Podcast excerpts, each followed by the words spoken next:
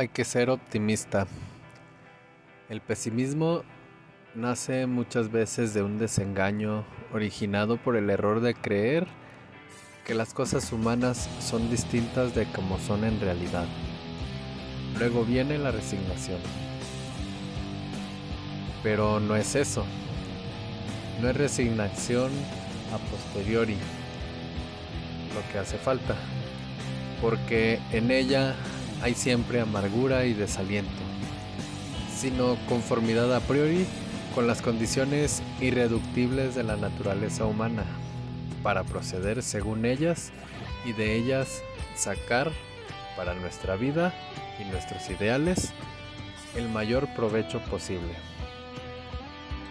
Es como un químico que sabe lo que puede y no puede hacer con un ácido y lo utiliza de conformidad con esto, pero no se declara desengañado porque no pueda hacer lo que no está en la naturaleza del medio que emplea.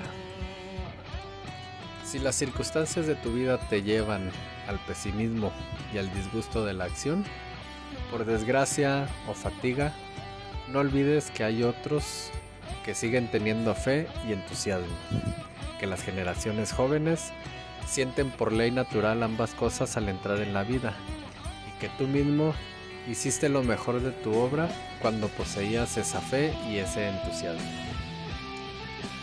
No tienes, pues, derecho a contaminar a los otros con tu estado de ánimo actual.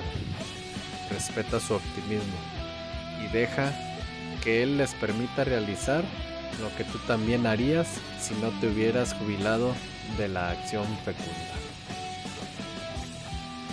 Recuerda que no puedes exigir de alguien o de algo algo que no pueden ellos hacer, que no está en su naturaleza